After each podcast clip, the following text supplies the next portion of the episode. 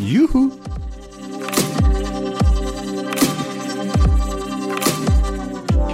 El pez artista.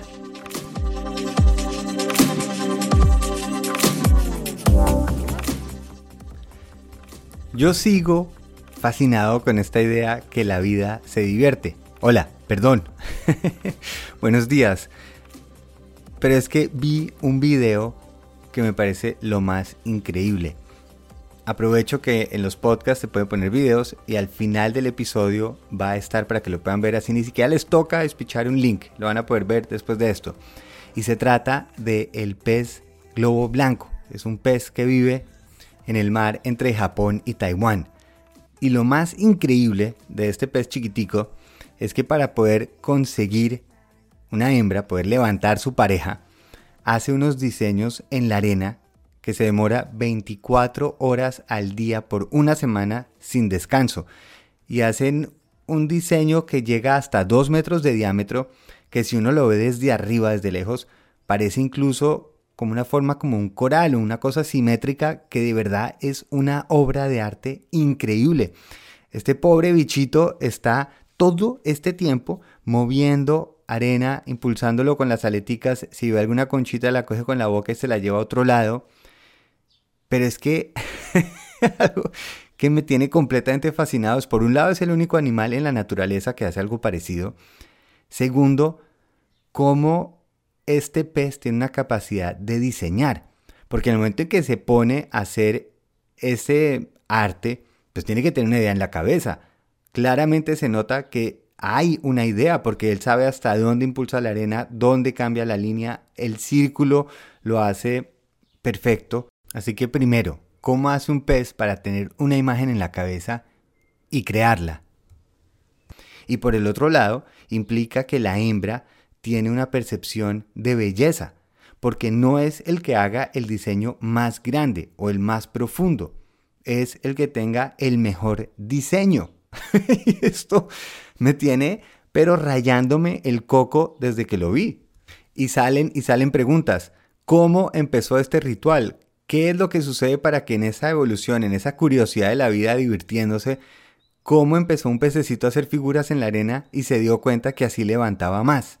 Porque nosotros en este mundo darwiniano estamos acostumbrados al gorila que se da golpes de pecho, las cabras de montaña que se dan en la cabeza, el oso, el león, el tigre que se dan en la mula y se rasgan pues la piel para ver con cuál se queda la hembra.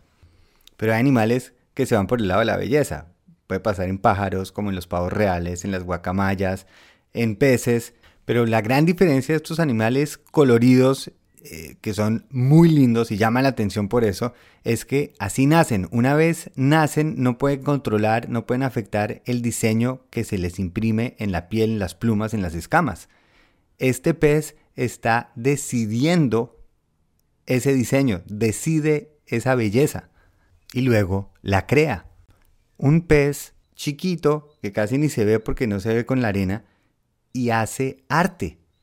Y además el bichito me da en la vena del gusto porque un logo que hice para una marca mía era algo parecido como un crecimiento fractal del centro hacia afuera. Y este parece lo mismo, es como un coral que va creciendo, ampliando esas ramas que está exactamente con lo que hemos hablado en los últimos episodios acerca de así va creciendo la vida, creando caminos, hasta que encuentra algo que funciona. Y de esos caminos que va creando se construye un diseño, un arte.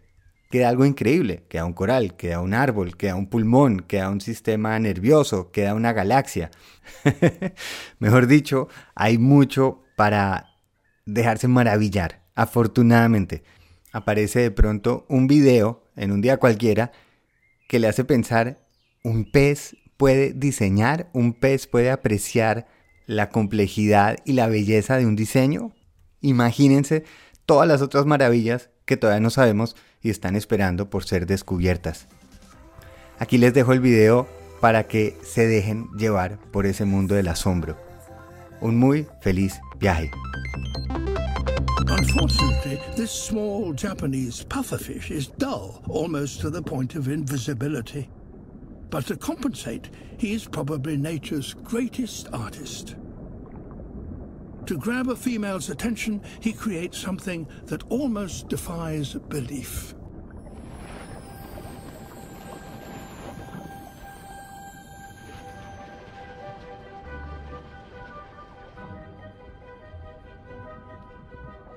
His only tools are his fins.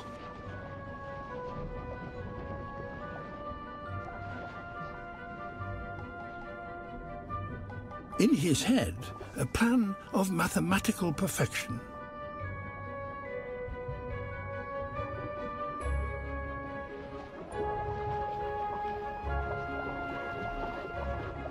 He ploughs the sand, breaking it up into the finest of particles.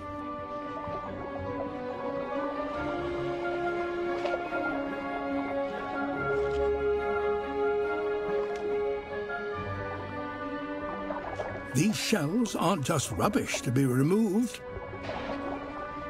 He uses them to decorate the ridges of his construction.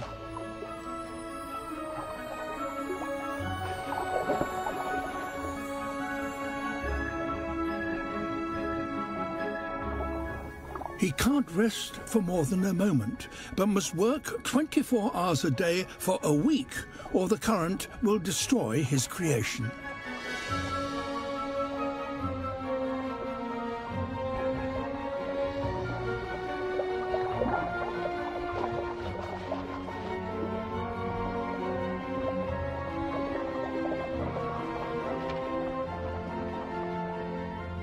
A final tidy up, and his masterpiece is complete.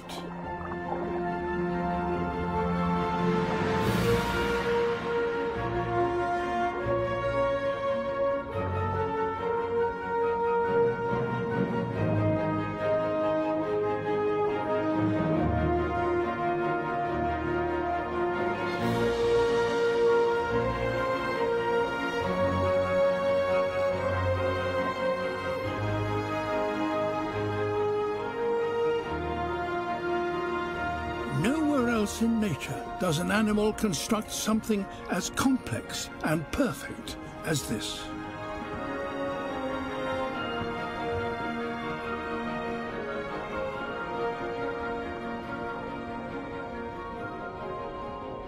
If this doesn't get him noticed, nothing will.